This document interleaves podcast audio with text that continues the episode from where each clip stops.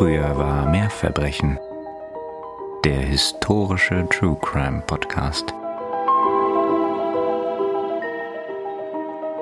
Ginger, du bist wie besessen. Joseph Barnett lässt sich auf den Stuhl sinken, vor ihm auf dem Tisch die Zeitung, die sie ihm mit aufgeregtem Blick und roten Wangen hingelegt hatte. Lies, na los, lies schon, insistiert sie, während sie auf das Bett sinkt. Er greift nach der Daily News.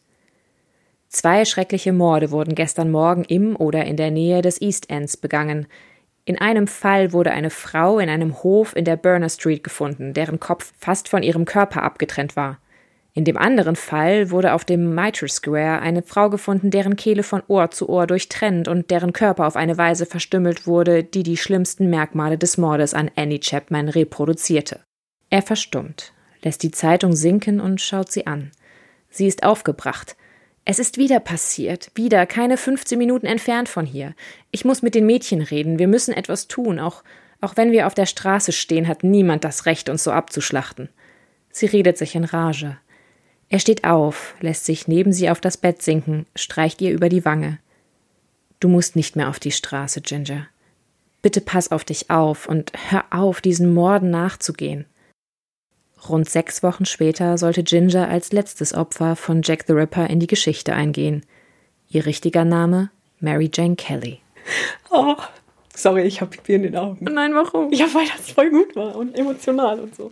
Ja, und in diesem fröhlichen Sinne, frohes neues Jahr zusammen, euch Lieben da draußen. Ja, Happy New Year. Ja, wir hoffen, ihr seid alle gut reingekommen in 2021. Ich glaube, wir hatten das jetzt auch alle bitter nötig, dass 2020 mal zu Ende ist. Oh ja. Das Jahr, das man gerne vergisst. Wie Voldemort, weißt du? Das Jahr. Dessen Name nicht genannt werden darf. Wir tun jetzt einfach so, als wäre das nie passiert. Also, ne, willkommen 2021 und wir hoffen, dass ihr das Jahr auch wieder Juhu. mit uns verbringt hier bei Früher war mehr Verbrechen. Eurem aller, allerliebsten historischen True Crime Podcast. Wir sind Katharina und Nina. Und wir sind sehr aufgeregt und gespannt. Ja, wir haben was ganz Besonderes für euch vorbereitet. Eine Mammutaufgabe.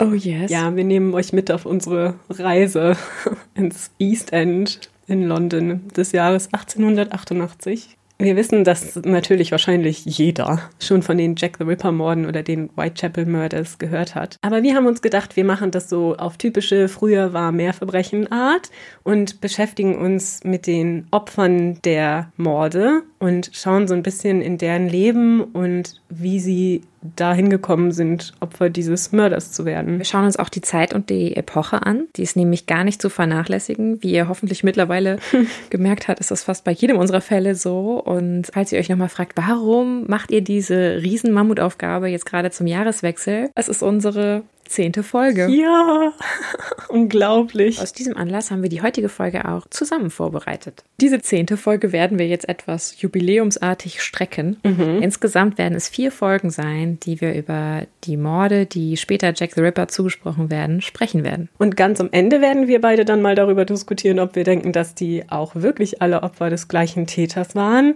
und was dieses Phantom Jack the Ripper eigentlich war wer es gewesen sein könnte, aber auch warum gerade zu dieser Zeit in London diese Tragödie solche Ausmaße annehmen konnte. Ihr könnt quasi jetzt euch zurücklehnen und denken, alles, was ihr jemals über Jack the Ripper und die Morde wissen wolltet, werdet ihr in den nächsten vier Folgen erfahren. Natürlich haben wir wieder, so wie es unsere Art ist, alle unsere Quellen immer verlinkt in allen Show Notes mhm. zu allen Folgen. Aber zuallererst würden wir uns natürlich total freuen, wenn ihr uns auch supportet, indem ihr ein Abonnement dalasst auf unserem Instagram-Kanal mhm. oder eine Bewertung auf der Podcast-Plattform eurer Wahl. Das wäre famos. Sehr gerne auch immer Nachrichten schreiben. Wir freuen uns total, euch kennenzulernen und ja. ein bisschen mit euch zu schnacken und zu sehen, was so bei euch passiert.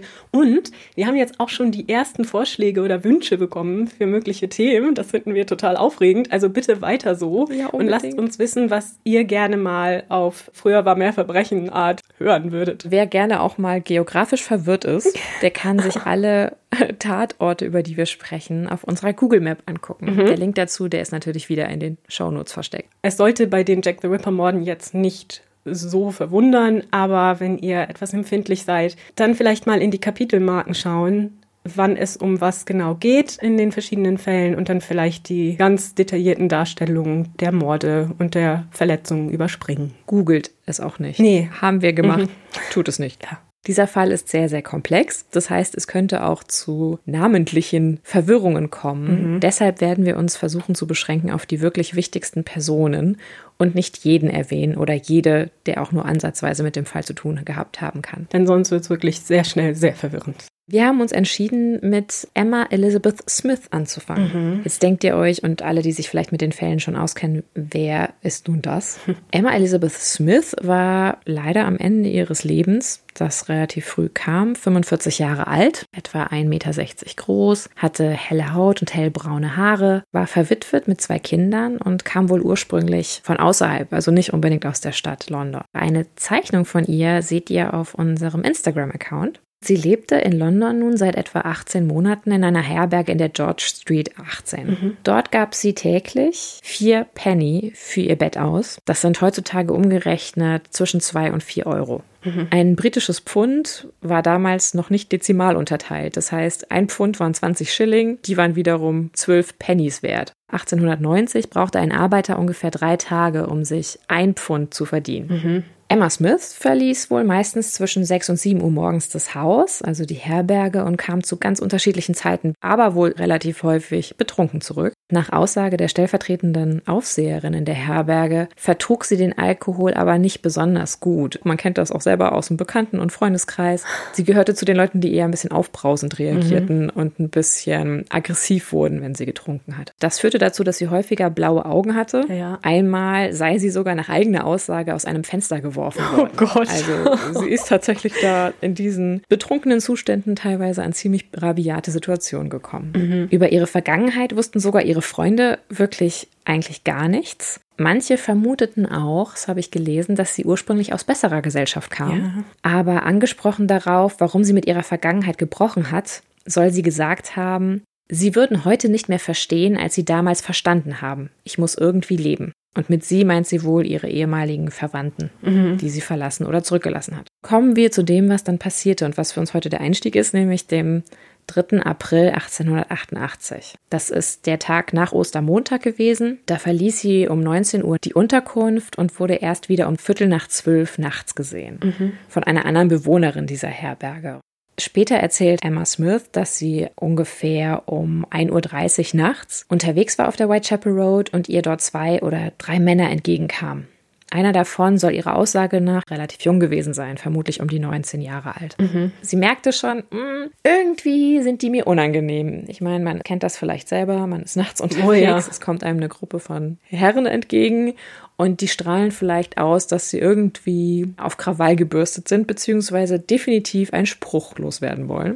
Emma Smith weicht dann aus, sie geht auf die andere Straßenseite. Die Männer folgen ihr aber, auch als sie in die Osborne Street einbiegt. Also ihr könnt euch die Karten mal angucken, die Osborne Street gibt's heute auch noch, also man kann ihr ganz gut folgen auf diesem Weg. Gegenüber der Brick Lane Nummer 10, keine 300 Meter von der Herberge entfernt, an der sie wohnte zu dem Zeitpunkt, haben die Männer sie dann angegriffen sollen sie ausgeraubt haben, ihrer Aussage nach. Und im letzten Schritt soll ihr ein Gegenstand in die Vagina gerammt worden sein. Ja. Irgendwie, trotz dieser immensen Verletzungen, schaffte sie es wohl zurück in die Herberge. Vielleicht auch der Schock, ne? Ja, das sieht man auch gleich noch, weil sie kommt in der Herberge erst zwischen 4 und 5 Uhr morgens an. Und wenn man überlegt, das war halb zwei, als sie vermutlich angegriffen wurde, entweder stimmt ihre Aussage nicht, aber wenn wir mal davon ausgehen, dass sie stimmt, dann hat sie für diese knapp 300 Meter fast zwei Stunden gebraucht. War sie so krass verletzt, ist sie vielleicht auch erstmal in Ohnmacht gefallen. Wundern würde es einen jetzt nicht. In der Herberge trifft sie auf andere Bewohner und auch auf die Aufseherin. Und diese sehen sofort, dass Emma verletzt ist. Also ihr Gesicht blutet, ein Ohr ist wohl auch eingeschnitten und sie sagen, oh Gott, also dich bringen wir sofort ins Krankenhaus. Man muss dazu wissen, das Krankenhaus war nicht unbedingt der Lieblingsort von allen, vor allem ärmeren Menschen zu diesem Zeitpunkt. Also die fürchteten eher das Krankenhaus. Das war für sie oft der scheinbar der Ort, an dem man eher starb, als lebend wieder rauszukommen. Es war auch nicht das Krankenhaus in dem Sinne, ne, dass die reichen Menschen meinetwegen besucht haben, sondern es war oft die Infirmary von irgendwelchen Workhouses, also die Armenhaus-Krankenstation, da man sich nichts anderes leisten konnte. Und das war halt schon mehr so Gefängnisstation. da war nicht viel mit Bedside-Männer. Scheinbar schafften sie es, Emma Smith so weit zu überreden, dass sie gesagt haben, komm, wir bringen dich jetzt ins Krankenhaus. Mhm. Und sie hat wohl zugestimmt und ist dann mit den Frauen ins London Hospital auf der Whitechapel Road. Das ist auch nicht weit entfernt, das gibt es auch heute noch. Auf dem Weg zum Krankenhaus kam sie auch an der Stelle vorbei, wo Emma angegriffen worden war. Auf Nachfragen der Frauen wollte sie aber nicht über den Überfall reden. Also sie hat zum Beispiel auch nicht darüber geredet, was ihr passiert okay. ist. Also dass sie nicht nur geschlagen, sondern beklaut mhm. und auch missbraucht wurde. Darüber wollte sie nicht reden. In jedem Fall ist auch irritierend, sie hätte wohl eigentlich auf ihrem Weg von der Überfallstelle nach Hause in die Herberge an mehreren Polizisten vorbeigekommen sein müssen. Die hat sie aber alle nicht angesprochen. Mhm. Also sie wollte scheinbar nicht das Ganze zur Anzeige bringen oder in irgendeiner Form darüber reden. Mhm. Im Krankenhaus wurde sie dann von einem Arzt behandelt, dem sie halt dann erzählt oder erzählen muss, was passiert ist. Der sagt auch später aus, dass er den Eindruck hatte, dass sie relativ nüchtern war. Dennoch kann man wohl nicht mehr viel für sie tun. Durch diese immensen Verletzungen, auch inneren Verletzungen, die sie erlitten hat,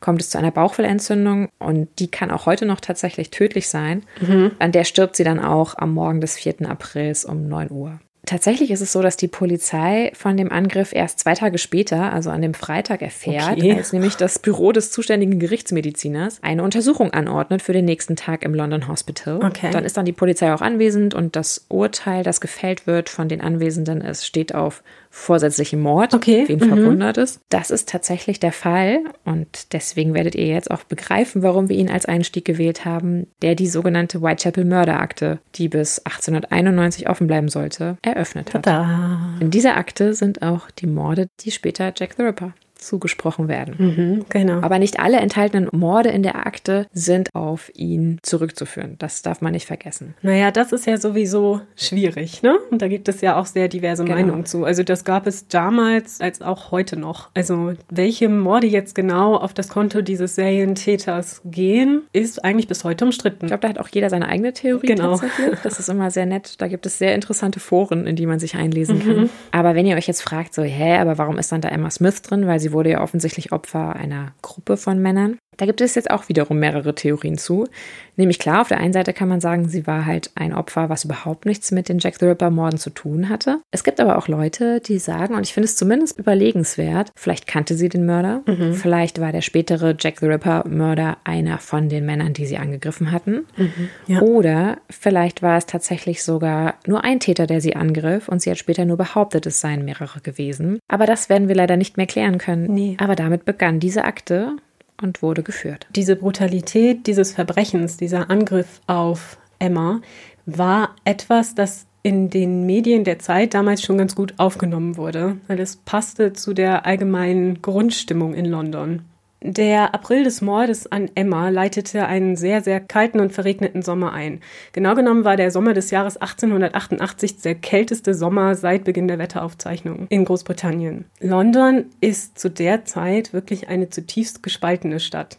Wir werden sehr viel darüber reden mhm. im Verlauf dieses Vierteilers, denn man kann einfach die Situation in London gar nicht loslösen von den Jack the Ripper Morden, aber vor allem auch nicht von der Berichterstattung über die Morde und darüber, wie die Frauen, die ermordet wurden, aber auch die Gesellschaft im East End von den Menschen in London gesehen wurden. Dieses Problem oder die Zerrissenheit der Bevölkerung von London zeigt sich eigentlich ganz gut im Vorjahr 1887.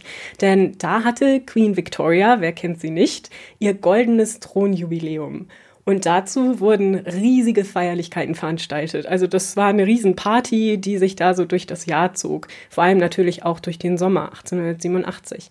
Dazu waren aus der ganzen Welt Gäste angereist, also Prinzen und Prinzessinnen aus fernen Ländern. Und alle waren behängt mit Gold und Reichtümern und fuhren da in ihren Kutschen umher. Es gab Paraden mit Militär, aber auch einfach mit Kutschfahrten. Und überall flanierten eben diese reichen Menschen von überall her. Auch reiche Briten verschlug es zu diesem Zweck nach London. Und so sammelte sich die High Society in London in 1887 und flanierte da so entlang. Während das passierte, versammelten sich am Trafalgar Square unzählige der ärmsten Bürger der Stadt. Einfach aus dem Grund, dass sie keine andere Wahl hatten. Die reichen Besucher aus aller Welt waren eine sehr gute Möglichkeit, Geld zu erbetteln. Und so verschlug es die Ärmsten aus den Slum-Gegenden. Und das war wohlgemerkt nicht nur das East End, sondern es gab in ganz London immer wieder so kleine Taschen von Armut. Es gab in den reichsten Gegenden auch so Häuserzeilen, die total verarmt waren. Und so kamen eben aus diesen Gegenden die Ärmsten und haben sich auf dem Trafalgar Square versammelt. Und so war seit dem Frühjahr dort tatsächlich Hunderte, Tausende von Menschen, mhm. die da geschlafen haben, die da ihr ganzes Leben verbracht haben. Die haben sich da gewaschen in den Brunnen, haben gebettelt, die ganze Familie, kleine Kinder, ganz alte Menschen und alle möglichen Geschichten, die sich da versammelt haben. Und die Verzweiflung war schon sehr, sehr groß. Und so kam es auch, dass Gewerkschaften und Sozialreformer da schnell aufgesprungen sind. So gab es auf diesen Plätzen, vor allem auf dem Trafalgar Square, immer wieder Reden und sozialistische Bewegungen und Strömungen. Und das hat die Stimmung unter den äh, Menschen sehr, sehr angeheizt. Der Grund für diese Armut oder dafür, dass diese Schere so immens war zwischen diesen sehr, sehr reichen Aristokraten, aber auch der sehr gut situierten Mittelschicht und diesen wirklich armen Menschen auf der anderen Seite, das ist eine Armut, die wir uns heute nicht mehr vorstellen können. Gott sei Dank. Und zwar war das so, weil die industrielle Revolution dazu führte, dass sich die Bevölkerungszahl im 19. Jahrhundert in Großbritannien verdreifacht hatte. Das kam dadurch, dass mehr Menschen bis in ein höheres Alter überlebt haben, aber auch durch Einwanderung und verschiedene Faktoren. Warum genau das so ist, darüber streitet man sich bis heute in der Wissenschaft. Ja. Die industrielle Revolution zog gleichzeitig die Menschen in die Städte weil da die Arbeit zu haben war. Und so kam es zu großer Überbevölkerung in den Städten. Das heißt, es gab einfach nicht genug Wohnraum und dadurch entstand Wohnungsnot. Und die Menschen hatten keinen Ort mehr, an dem sie leben konnten. Vielleicht als Beispiel London die damals die größte Stadt der Welt war, war am stärksten von dieser Überbevölkerung betroffen. So war die Bevölkerungszahl von London von einer Million Einwohner am Anfang des 19. Jahrhunderts bis auf sechs Millionen am Ende des 19. Jahrhunderts angewachsen. Das muss man sich mal vorstellen. Versechsfacht innerhalb von 100 Jahren dieses Überangebot an Arbeitskräften, das dadurch entstand, es kamen ja so viele Menschen in die Städte, dass die Arbeitgeber sich ihre Arbeitskräfte aussuchen konnten, führte zu Dumpinglöhnen und zu wirklich schlechter Behandlung der Arbeitskräfte. Unmenschliche Arbeitszeiten und unmenschliche Verhältnisse, also auch krankmachende Verhältnisse, teilweise tödlich. Es gab zu der Zeit einfach nichts, was die Menschen dagegen tun konnten. Wenn sie sich dagegen gewehrt haben, dann sind sie eben entlassen worden und die Chefs haben sich halt jemand Neues gesucht. Es ist halt überhaupt nicht verwunderlich, dass zum Beispiel Karl Marx und Friedrich Engels mhm. halt auch nach England gegangen sind in der Zeit, um sich genau das Elend der Arbeiter anzuschauen. Das ist keine Armut, wie wir sie uns nee. vorstellen können. Nee, genau. Das ist wirklich mehr als menschenunwürdig. So war es so, dass 25 Prozent der Bevölkerung in Großbritannien, und die Zahl ist in London selber deutlich größer, unterhalb der Armutsgrenze leben. Und zwar nach der heutigen Definition. Das heißt, umgerechnet hatte eine Person 37 Euro, und das ist angepasst an Inflation und alles, ja, also in der heutigen Zeit, 37 Euro im Monat zur Verfügung für alles. Unterkunft, Essen, Verpflegung, Kleidung, kann man ja mal versuchen, das hinzubekommen. Ja. Und so kam es, dass teilweise Menschen wie Vieh zusammengedrängt leben mussten. Also in diesen günstigen Unterkünften lebten tatsächlich viele Familien zusammen in einem Raum. Bis zu 30 Personen in einem Zimmer waren wohl keine Seltenheit. Und das waren keine großen Zimmer mit äh, Holzabteilungen oder so, das waren alle aufeinander quasi. Es gab auch keine entsprechenden Sanitäranlagen. Das war wirklich eine unfassbar prekäre Situation damals. Und diese 37 Euro im Monat, das waren nicht etwa Menschen, die nichts getan haben und Alkoholiker waren. Das galt durchaus für arbeitende Menschen. Menschen, die gar nichts hatten, keine Arbeit, kein Auskommen. Die haben wirklich von der Hand in den Mund gelebt, oft durch Betteln mhm. oder Gelegenheitsprostitution, was auch immer sie gerade tun konnten, um überleben zu können. Es gab einfach zu der Zeit keinerlei Verpflegung oder Vorsorge, die der Staat getroffen hätte. Es gab kein Arbeitslosengeld, es gab kein Kindergeld, es gab keine Krankenkassen, es gab nichts, was dich versorgt hätte. Das heißt, dieses bisschen Geld musstest du wirklich für alles aufgeben. Wenn ein Familienmitglied krank geworden ist, dann konnte dich das in den Ruin stürzen.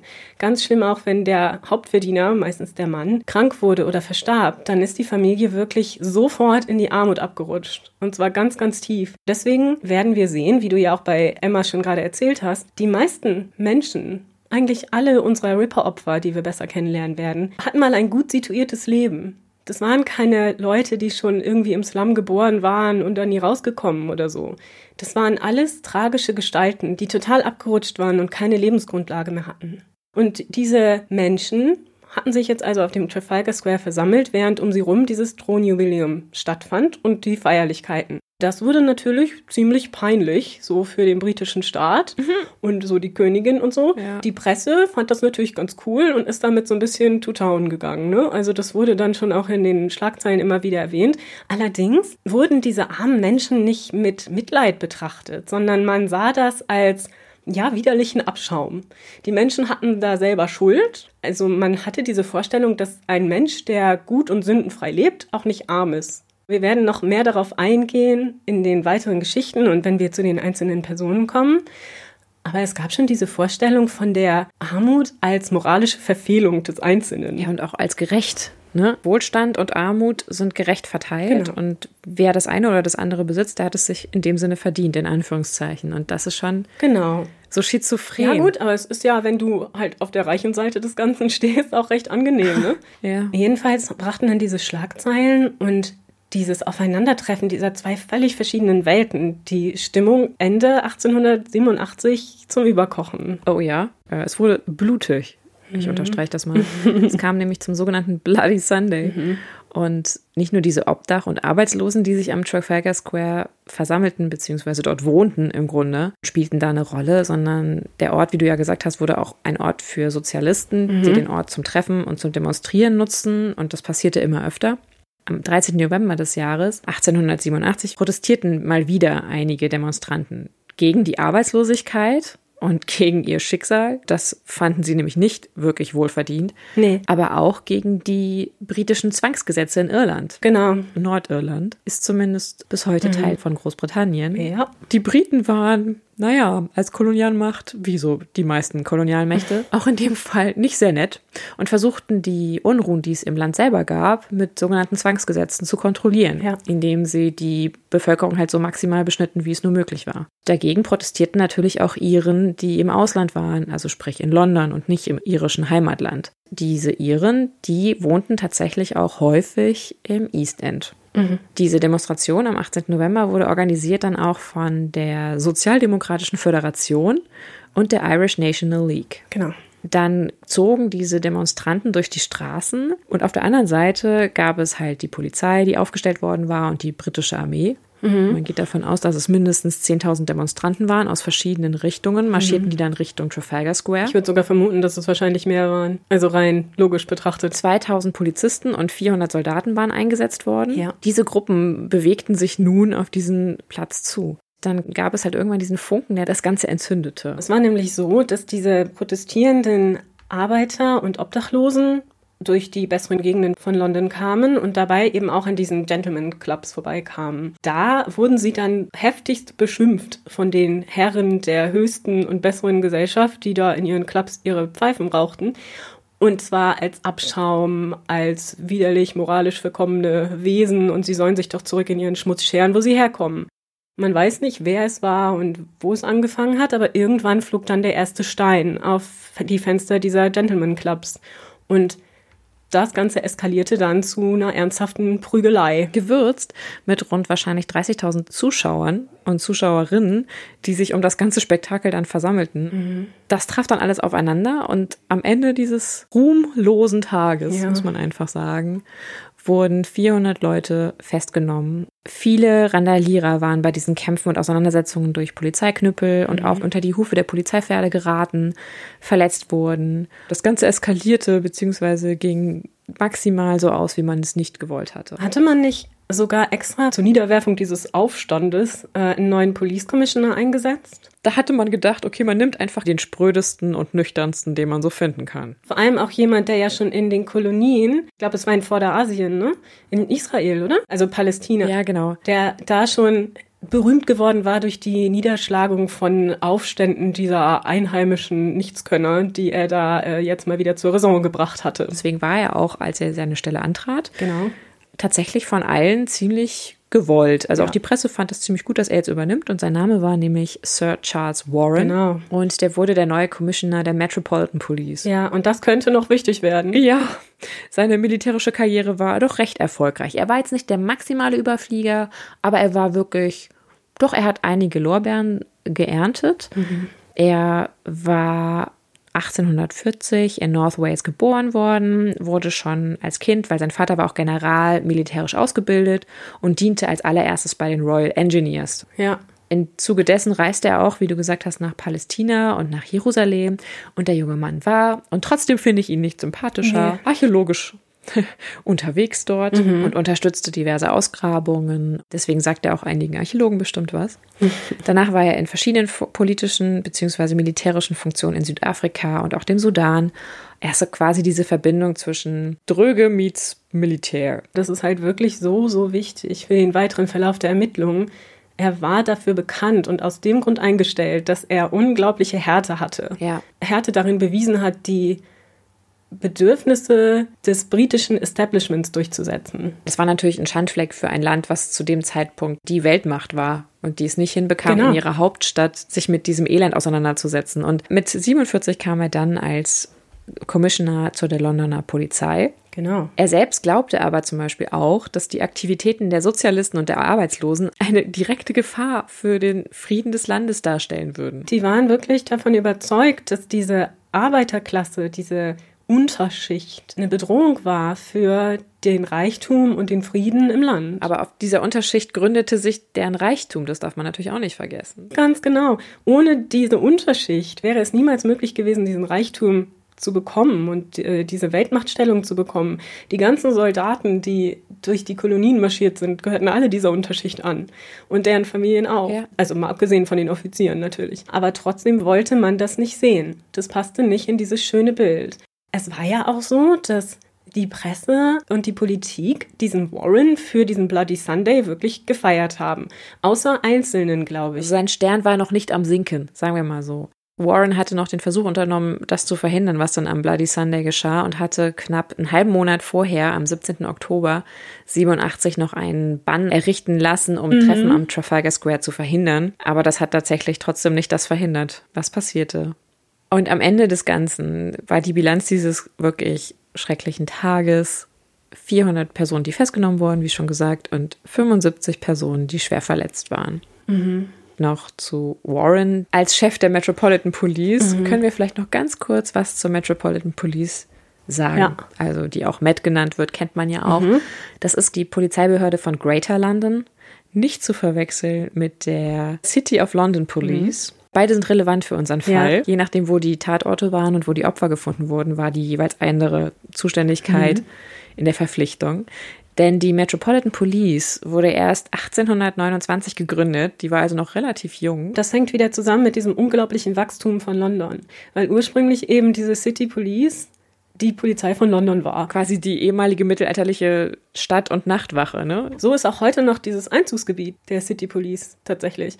Also die Ja. quasi mittelalterlichen oder 18. Jahrhundert äh, Stadtgrenzen von London gehören zur City Police und dann alles, was drumherum kommt, dieser riesen Moloch, gehört der Metropolitan Police. Und der Mann, der zuständig war für diese Gründung, ist Innenminister Robert Peel gewesen, der den Metropolitan Police Act veranlasst hatte. Und weil er Robert Peel hieß, werden die Polizisten auch heute noch oft Bobbys genannt. Ah, das wusste ich nicht. Wie cool. Aber war es nicht auch so, dass erst seit der Zeit es sowas wie Inspectors und so überhaupt gab, oder? Diese Unterteilung auch, diese Zweigliederung, die wir ja heute zum Beispiel bei der deutschen Polizei auch haben, ne? dass es die Streifenpolizisten gibt und es gibt quasi die Kriminalpolizei auf der anderen Seite. Natürlich gibt es noch andere Einheiten, aber das ist ja so diese Dualität, die man kennt. Mit diesem Beginn der modernen Polizei, das war halt eine radikale Änderung zu der Zeit. Ja, genau. Die Metropolitan Police kennen wir ja auch unter dem fulminanten Namen Scotland Yard.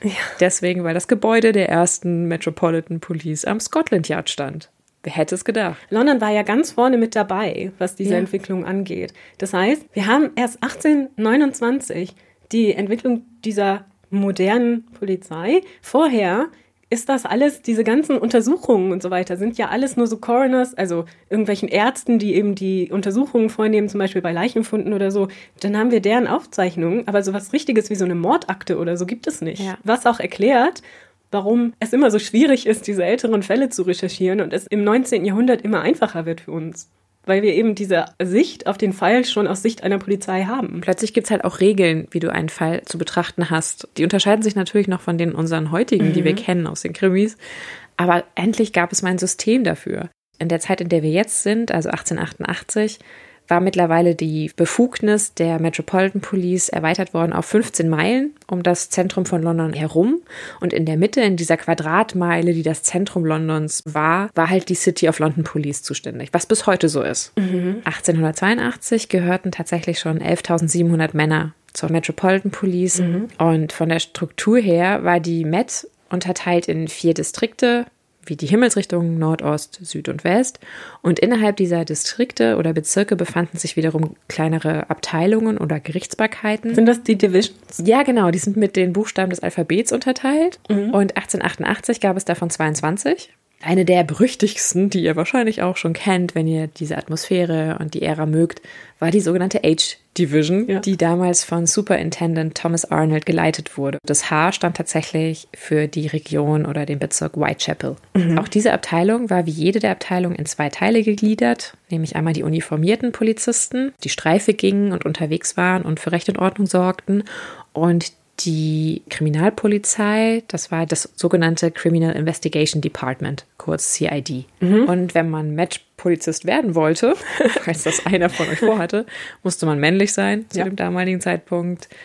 Über 21 mhm. Jahre, aber unter mhm. 35. Körperlich fit sein, lesen und schreiben können. Ja, okay. Zum Zeitpunkt des Beitritts durfte man nicht mehr als zwei Kinder haben. Ach, echt? Und weder man selbst noch die eigene Frau durften ein eigenes Geschäft Hä? führen. Wie random. Besitzen.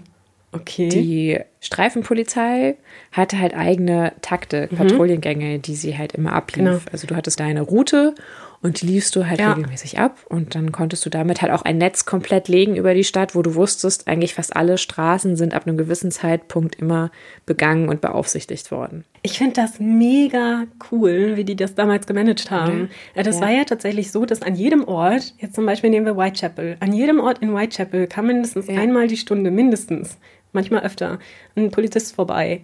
Und die hatten ja keine Möglichkeit, sich irgendwie mit Telefon oder so zu verständigen. Das heißt, man hatte so feste Orte, an denen man sich begegnet ist. Also PC A und PC B treffen sich halt, was weiß ich, an einer Häuserecke so. Und der eine hat auf den anderen gewartet, um sicherzugehen, dass da auch alles in Ordnung ist immer. Also man hatte immer diese Treffen, immer wieder, einmal ja. die Stunde quasi oder einmal in diesem Zyklus. Durch diese Systeme war halt auch die Möglichkeit gegeben, relativ schnell Hilfe zu holen, weil man wusste immer, wo der Polizist zu welcher Zeit quasi gerade sein muss. Also es ist total gut durchdacht. Natürlich führte das dazu, dass man als Verbrecher, mhm. der wir natürlich alle nicht gewesen sein wollen. Ein Schelm, wer Böses dabei denkt. Als Verbrecher hattest du eine gewisse Zeitraum für dein Verbrechen. Ich muss dann immer ans Computerspiele denken, ne? Wo die dann halt immer ihre Runden laufen. Und du mhm. weißt halt nachher schon, ne? Du musst halt so sein, wie die KI dann funktioniert. So ein bisschen ist das so. Du hast halt eine KI und du kannst dann halt gucken, wann ist der wieder da und so weiter. Das wird ja auch noch im weiteren Verlauf der Geschichte interessant. Ja. Noch vielleicht eine ganz kurze Erläuterung zu dem, was damals der Polizei möglich war, nämlich diese ganzen modernen Identifizierungsmethoden und diese Kriminalistik und Kriminaltechnik, wie wir sie heute kennen aus CSI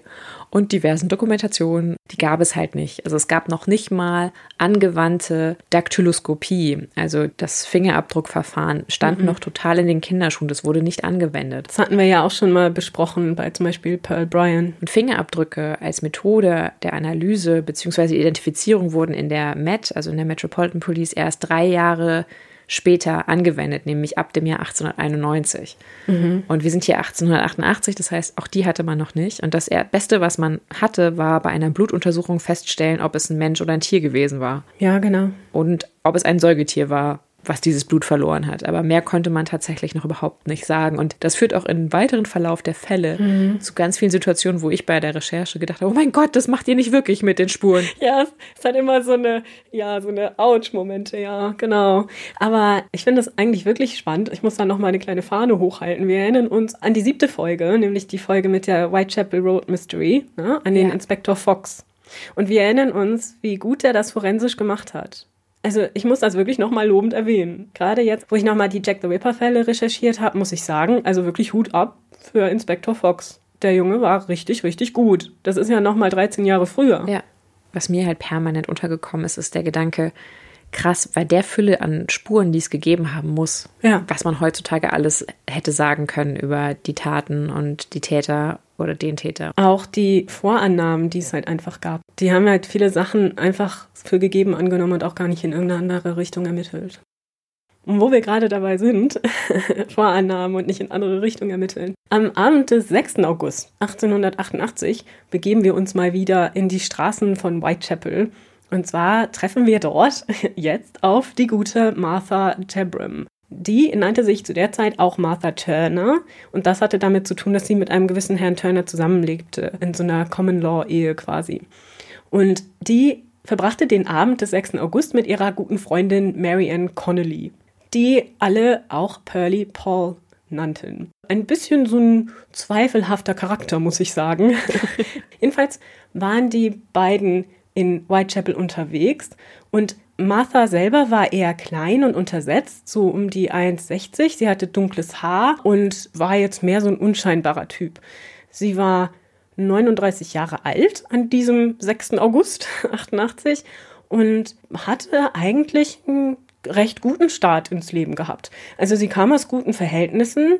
Als sie 16 Jahre alt war, hatten sich ihre Eltern getrennt. Und jetzt wissen wir ja, das ist oft für Kinder selbst in dem Alter noch schwierig, Ja. wenn ne, es zu so einer Trennung kommt.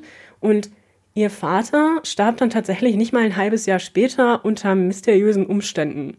Also es war wohl so, dass die Mutter, die getrennt lebende Mutter, schlechtes Verhältnis, da war und ihm Essen brachte und es soll ihm wohl gut gewesen sein, aber danach irgendwie nicht mehr. Und naja, also ich sag mal so, aus den Aussagen und Quellen habe ich rausgelesen, dass es schon den Verdacht gab, dass Mutti ihn da vielleicht um die Ecke brachte. Und das hat Martha wohl schon als junges Mädchen, als Teenager sehr, sehr mitgenommen. Also das haben alle Zeugen auch so berichtet. Das war was, das sie immer wieder erwähnt hat als quasi traumatisches Erlebnis, diesen Verlust des Vaters und dieses Misstrauen gegenüber der Mutter. Ja. Sie heiratete dann auch 1869 Henry Tabram, daher hat sie ihren Namen, und der war Vorarbeiter bei Möbelpackern. Vorarbeiter hatten zu der damaligen Zeit eigentlich so unter der Arbeiterklasse mit das beste Auskommen. Das heißt, es war schon ein ganz gutes Leben. Also die waren jetzt nicht reich und gehörten nicht zur Mittelschicht oder so, aber zur komfortablen Arbeiterklasse, sag ich mal. Die konnten sich ein kleine, ein kleines Häuschen leisten, kleine Unterkunft und hatten zwei Söhne und es lief wohl soweit ganz gut. Wir wissen nicht genau, was passierte, aber irgendwann fängt Martha dann an zu trinken. Und das ist so eine Geschichte, die werden wir immer wieder sehen mit den Damen, die wir hier besser kennenlernen werden. Also der Alkohol ist wirklich so dieser Einstieg in den Abstieg. Ein fataler Teufelskreis, ne? Genau. Und es ist halt so schwer zu sagen, wo die Ursache und die Wirkung ist bei sowas. Ne? Also was jetzt, was kam zuerst? War da die Ehe unglücklich und hat sie deswegen getrunken? Oder war, war sie eine Trinkerin und deswegen wurde die Ehe unglücklich? Also das ist halt immer wirklich schwer zu beurteilen. Jedenfalls wissen wir, dass Tabram sie nach sechs Jahren Ehe schließlich verlässt. Jetzt kam es nicht zur Scheidung. Auch das ist etwas, das wir in den anderen Fällen noch öfter hören werden. Denn Scheidung war damals unglaublich kompliziert und teuer. Das heißt, du konntest nicht einfach sagen, öh, ich mag den nicht mehr, ich mag gehen, sondern du musstest einen Grund haben, das hatten wir ja auch schon besprochen. Selbst wenn du deinem Ehepartner Verfehlungen nachweisen konntest, konnte das sehr, sehr teuer werden. Und deswegen war eine Scheidung für arme Menschen, also unter der Mittelschicht, so gut wie unmöglich. Deswegen gab es eine Alternative dazu, die auch im Recht verankert war. Und zwar nannte sich das Scheidung von Tisch und Bett. Und das ist etwas, das wir quasi als getrennt lebend als Status vielleicht bezeichnen Ja. würden. Du warst offiziell noch verheiratet, aber lebtest nicht mehr zusammen. Lustigerweise an dieser Stelle berechtigte das den Ehemann, sich auch eine neue Partnerin zu suchen. Ach, das ist ja nett. Die Ehefrau hingegen durfte das nicht. Das war irgendwie absehbar. Das wurde dann als Fremdgehen ausgelegt. Klar. Das war natürlich, also ne, war halt so zur damaligen Zeit schwierig für die Frauen. Wir hatten auch darüber schon tausendmal gesprochen. Du konntest halt ohne Partner schlecht leben. Obwohl es dann meistens so war, dass auch Unterhaltszahlungen geleistet wurden.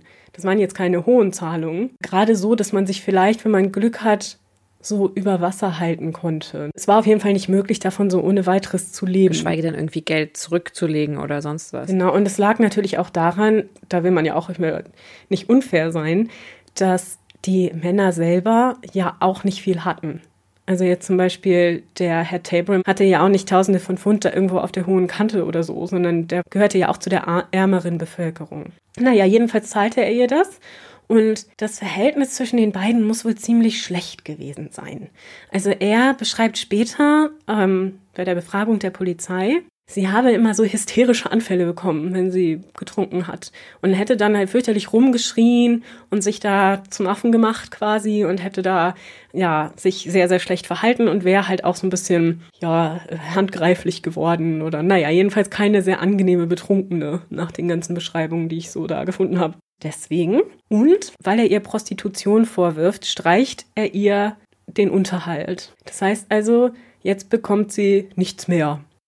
Das Ganze war wahrscheinlich dadurch begründet, dass Martha einen neuen Partner hatte. Ich hatte ja schon erwähnt, dass es schwierig war, alleine über die Runden zu kommen. Beide Geschlechter hatten es deutlich leichter, wenn du dich mit jemandem zusammengetan hast, des anderen Geschlechts.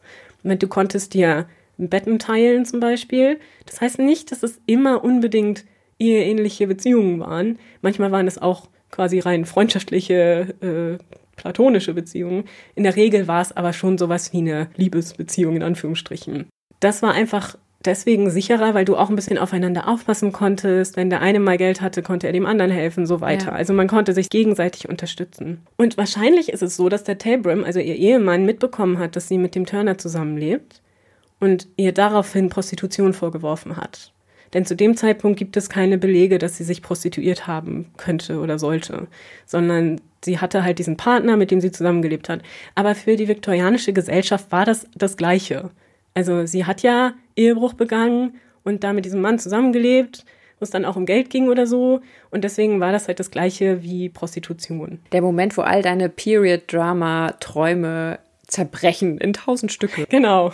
Jedenfalls ist es so, dass nachdem ihr der Unterhalt gestrichen wird, die Martha und der Turner, also ihr neuer Partner, 1888 zusammen leben und sich über Wasser halten mit dem Verkauf von Krimskrams, also so Fingerhüte und Streichhölzer. Ja, so Nippes halt, nicht? Trinkets. Gibt halt kein genau. schönes deutsches Wort dafür. Nee. Also das ist halt alles so hier und da mal aufgelesenes Zeug, manches auch selber gemacht, was weiß ich, so Klammern und so weiter, ne? Also so kleine Werkzeuge nenne ich es mal vielleicht. Die haben sie so auf Märkten verkauft und auf der Straße und von diesem Geld haben sie dann eben immer ihr, äh, ihre Unterkunft bezahlt. Zu dieser Zeit lebten die beiden gemeinsam zur Untermiete in Whitechapel bei einer Dame. Das heißt, sie hatten ein Zimmer gemietet in einem Haus. Es war eigentlich eine ziemlich gute Situation für die Verhältnisse in Whitechapel. Gehörten sie also schon zu denen, die etwas komfortabler lebten. Irgendwann aber im Jahr 1888 konnten die beiden die Miete nicht mehr bezahlen. Also irgendwas war quasi den Bach runtergegangen. Und sie flüchten dann. Sie sind also quasi so Mietnomaden. flüchten dann über Nacht, nehmen den Schlüssel mit und sind verschwunden ich finde es ganz charmant und es spricht vielleicht auch ein bisschen für Marthas Charakter dann am Ende doch, dass sie wohl irgendwann nachts zurückgekommen ist ja. und den Schlüssel zurückgegeben hat. Also sie wollte dann doch nicht irgendwie schuldig sein dessen, aber das Geld haben sie trotzdem nicht bezahlt. Im Juli verlässt Turner Martha. Und das ist dann auch so der letzte Nagel in ihrem Sarg, will ich es mal nennen. Mhm. Ähm, sie ist dann allein und schläft in einem Lodging House, also in einer Herberge in der Commercial Street in Whitechapel oder auf der Straße, wenn sie kein Obdach hat. Das ist sowieso etwas, das wir uns klar machen müssen. Zu der Zeit schliefen Hunderte von Menschen regulär in allen Stadtteilen auf der Straße. Besonders in dem East End, also Whitechapel und mhm. Spitalfields, war es ganz normal, dass man überall an den Mauern, an den Straßen und in Hauseingängen auf Treppenabsätzen Menschen zusammengerollt gefunden hat, die dann die Nacht verbracht haben. Weil sie einfach zu arm waren, selbst für so einen aller, allerbilligsten Platz in irgendeiner Unterkunft. Ja, wie gesagt, das sind Zustände, die man sich nicht vorstellen mag. Nee. Martha hat wohl weiter Krimskrams verkauft, also diese kleinen Trinkets. Und es ist wohl so, dass sie dann jetzt auch anfängt, dieser Gelegenheitsprostitution nachzugehen. Dass sie wohl mit Männern mitgeht für schnelle sexuelle Befriedigung. Und zwar nannte man diese Sexualakte vier Penny Kniezitterer. Mhm. Und das Ganze lief so ab, dass die Frau sich halt vorn überbeugte, an die Wand lehnte oder auf den Zaun stützte oder sowas und der Mann sie dann von hinten quasi da nahm, ne? Ja. Man das eben so verrichtete und dann wieder seiner Wege ging. Und dafür bekam man eben vier Penny.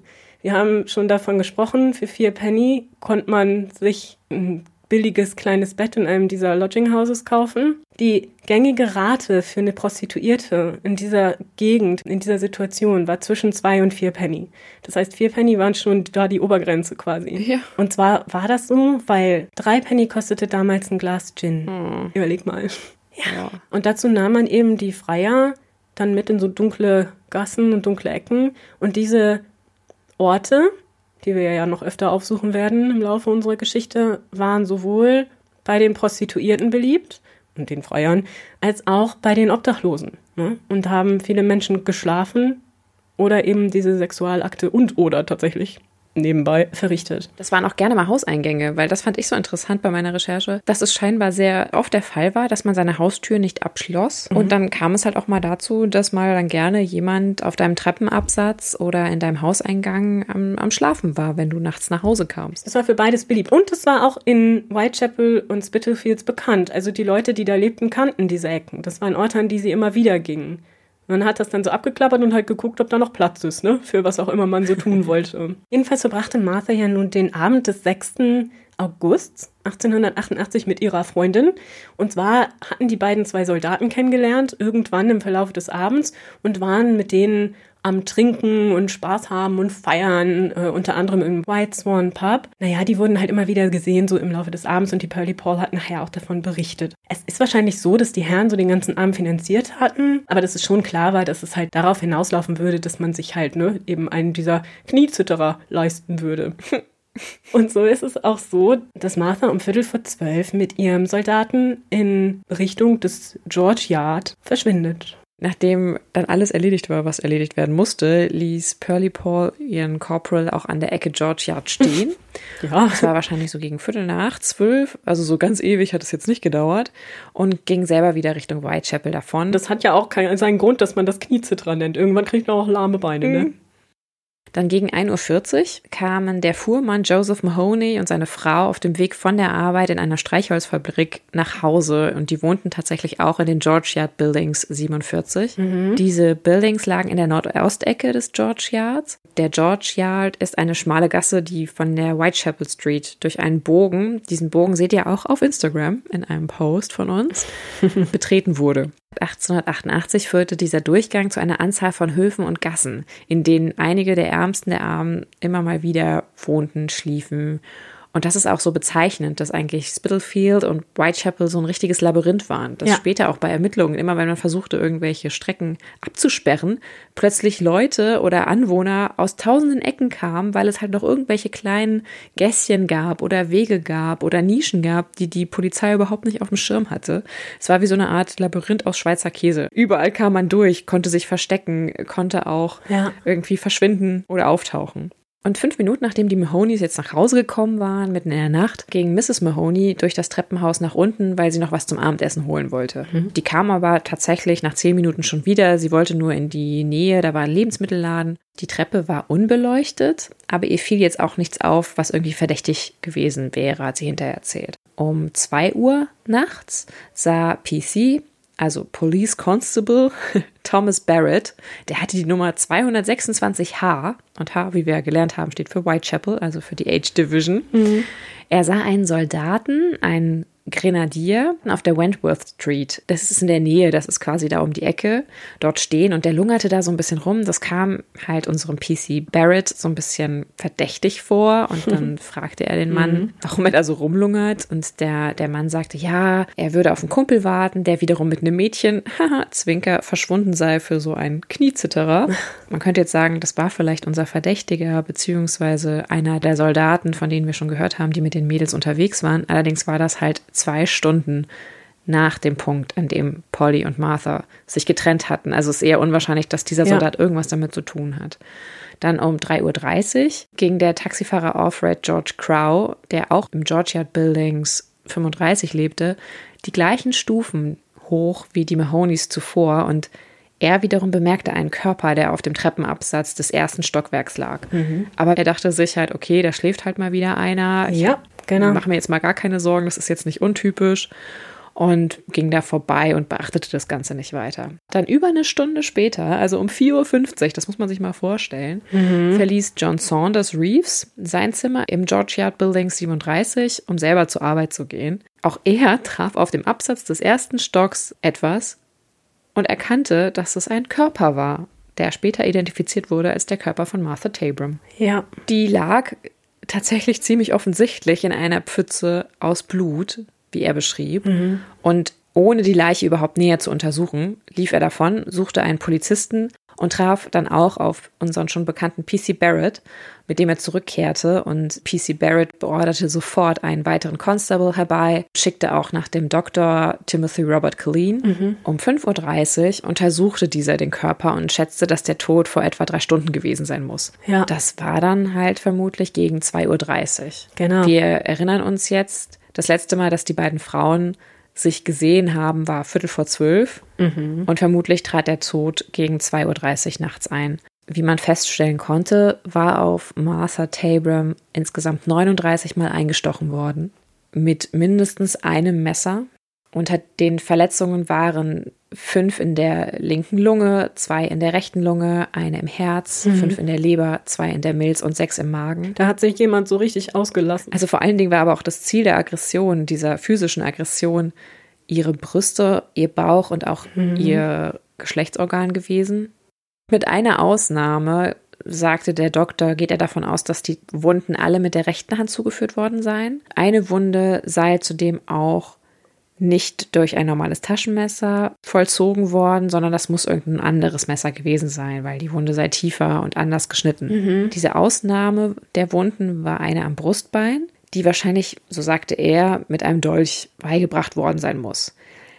Im Nachhinein wird aber quasi seine Obduktion oder seine Untersuchung als eher stümperhaft beschrieben. Deswegen, wie stichhaltig seine Erkenntnisse sind, lassen wir mal offen. Ne? Er war ja auch kein Gerichtsmediziner, richtig. Er war einfach Nein. quasi Hausarzt, der da um die Ecke wohnte. Genau. Ne? Und Dr. Killeen stellte auch fest, dass im Bauch sich auch noch Essen befand, das in der Verdauung war und es aber keine Spuren, und darauf beharrte er auch, von Geschlechtsverkehr gab. Ja. Und das, obwohl die Beine von Martha wohl gespreizt dort lagen und gespreizt waren und sich zwischen ihren Beinen eine größere Menge Blut fand. Ja. Jetzt fragt man sich natürlich erstens, wenn es einen Rechtshänder und einen Linkshänder gab, gab es zwei Täter. Vielleicht stimmt auch da einfach die Untersuchung des Arztes nicht. Und zweitens, wenn sie doch mit dem Soldaten wegging, warum gibt es keine Anzeichen für Geschlechtsverkehr? Da habe ich jetzt gelesen und dem kann man quasi nur zustimmen. Penetration ist ja nicht das einzige Mittel von Sex. Ich habe auch gelesen, dass gerade in diesen armen Vierteln bei den Prostituierten auch gerne einfach, also so Handjobs oder Oralverkehr oder sowas dann vollzogen wurden.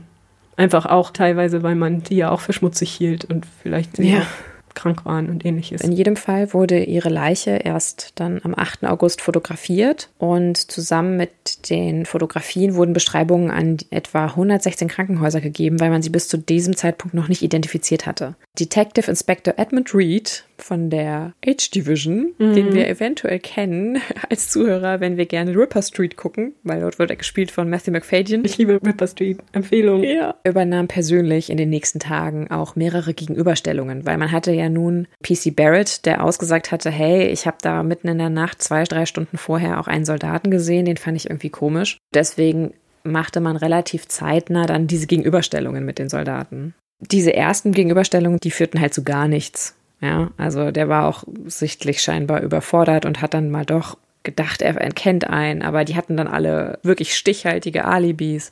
Pearly Paul kam dann am 9. August auf die Commercial Street Polizeistation und erzählte dort all ihre Geschichte von der Nacht, wo sie mit Martha unterwegs gewesen war und sagte auch, ja klar, lasst auch mich eine Gegenüberstellung machen. Ich würde bestimmt die beiden Jungs erkennen, die beiden Soldaten, mit denen wir unterwegs waren. Tatsächlich ist es aber so, dass sie das erstmal dann verpennt hat und dann musste man sie abholen und dann sagte sie, ach, ich habe das missverstanden. Auf jeden Fall kam es irgendwann dann doch zu einer Gegenüberstellung. Und dort erkannte sie niemand, sagte aber, die Soldaten, die mit den beiden unterwegs gewesen seien, hätten weiße Bänder an ihren Kappen gehabt und an ihren Uniformen. Und ja. wer sich mit militärischen Orden und Rängen in der britischen Armee auskennt, der wüsste jetzt sofort, ja, jeder. Dann können das eigentlich nur die Coldstream Guards sein. Das wusste Pearly Paul aber nicht. Und die waren damals in der Wellington Barracks untergebracht. Dort hat man dann eine Gegenüberstellung gemacht und hat zwei identifiziert, Private George und Private Skipper. Mhm. Die hatten aber nun mal beide wirklich betonfeste Alibis. Ja, doof. Und ich weiß nicht, ob Purdy selber in dem Moment vielleicht betrunken war oder die hatte auch nicht so richtig Bock, so kommt es so ein bisschen rüber. Ja. Das heißt aber trotzdem, das Einzige, was man bis zu diesem Zeitpunkt hatte als Hinweis, war halt ihre Aussage, also Pearlys Aussage, dass Martha mhm. sich getrennt hat um Viertel vor zwölf, vermutlich um Sex zu haben. Dr. Clean bestand weiterhin darauf, dass es zumindest keine Penetration gegeben hatte. Ja, genau. Die juristische Untersuchung des ganzen Vorfalls wurde dann am Nachmittag des 9. Augusts eröffnet. Und dann war es tatsächlich so, dass nicht nur Pearly Paul sich gemeldet hatte, um jemanden zu identifizieren, sondern auch noch andere Frauen hatten sich gemeldet und gesagt, ja. dass sie die Tote erkennen. Aber das war dann in beiden Fällen jemand anderes. Und es dauerte dann wieder zwei Wochen, bis man wirklich sagen konnte, okay, die Leiche ist Martha Tabram. Mhm. Dann kam es tatsächlich erst zu einem Urteil dieser Jury und dieses Urteil lautete auf vorsätzlichem Mord durch mehrere oder einen Unbekannten, weil man ja immer noch nicht sicher war, gab es mehr Händer, also sprich einen Rechts- und einen Linkshänder.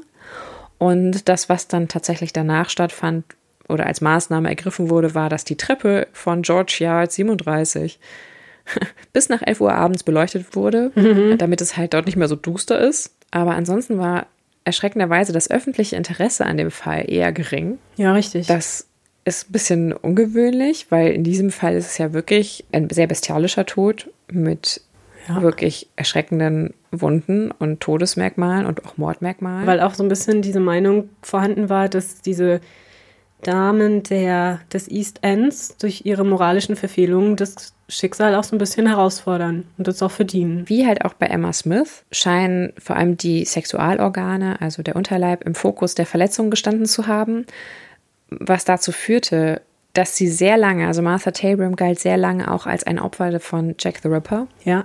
Später fiel sie quasi aus dieser Liste raus. Mhm. Aber zum Zeitpunkt ihres Todes und zum Zeitpunkt der Ermittlungen hielten auch die späteren Detectives, die sich mit dem Fall auseinandersetzen, also zum Beispiel Frederick Eberlein, von dem ihr vielleicht schon gehört habt, und auch Edmund Reed, mhm. hielten sie für ein Opfer von Jack the Ripper. Es gab auch Angehörige der Polizei, soweit ich weiß, die das bis zum Schluss geglaubt haben. Deswegen sind wir eventuell mit diesem Fall beim ersten Mord der auf diesen berüchtigten Mörder zurückgeführt werden könnte. Genau. Was ihn so auszeichnete und seine Morde, das werden wir euch in der nächsten Folge erzählen. Dann haben wir die erste Folge jetzt erfolgreich hinter uns gebracht. Ich weiß, so die Canonical Five haben noch nicht mal angefangen. Aber ich hoffe, ihr findet spannend und kommt mit uns so ein bisschen in diese Welt. Die Lage spitzt sich zu im Sommer, im Spätsommer 1888. Es bleibt spannend. Wir werden noch viel Interessantes erfahren. Viel Blutrünstiges leider auch. Ja, total. Also ich muss wirklich sagen, dass mich die Recherche zu dem Fall sehr, sehr mitgenommen hat. Ja. Ich fand einfach die Beschäftigung mit den Opfern und mit dem Leben der Opfer wirklich sehr, sehr emotional berührend. Also ich weiß nicht, wie es dir ging. Auch mit dieser Tragik, oder? Also das, das ging mir nämlich genauso, dass es schon, wenn du dieses tragische Ausmaß begreifst, ja. Und diese Verbundenheit zwischen Epoche und Armut Richtig. und diesen Morden Mhm. und diesen Verbrechen und was davon am Ende auch die Öffentlichkeit mitnahm, was plötzlich für die Öffentlichkeit wichtig war und Genau. wie Ja. wenig diese Opfer auch in der Öffentlichkeit betrachtet wurden und wie groß der Fokus auf dem Täter lag, Ja, bis heute. sehr bedrückend in der Recherche. Das ging Mhm. mir auch so. Wir hoffen trotzdem, dass es euch gefällt und dass ihr spannend findet und dass ihr mit uns auf so eine emotionale Reise kommen wollt. Wir hören uns dann wieder am nächsten Samstag. Genau. Setzt euch bequem irgendwo hin, macht euch ein Teechen oder ein Glühwein. genau. Passt ja ganz gut in die Zeit und dann taucht mit uns wieder ein. Wir sind die euren. Bei der nächsten Folge von Früher war mehr Verbrechen. Dem historischen True Crime Podcast.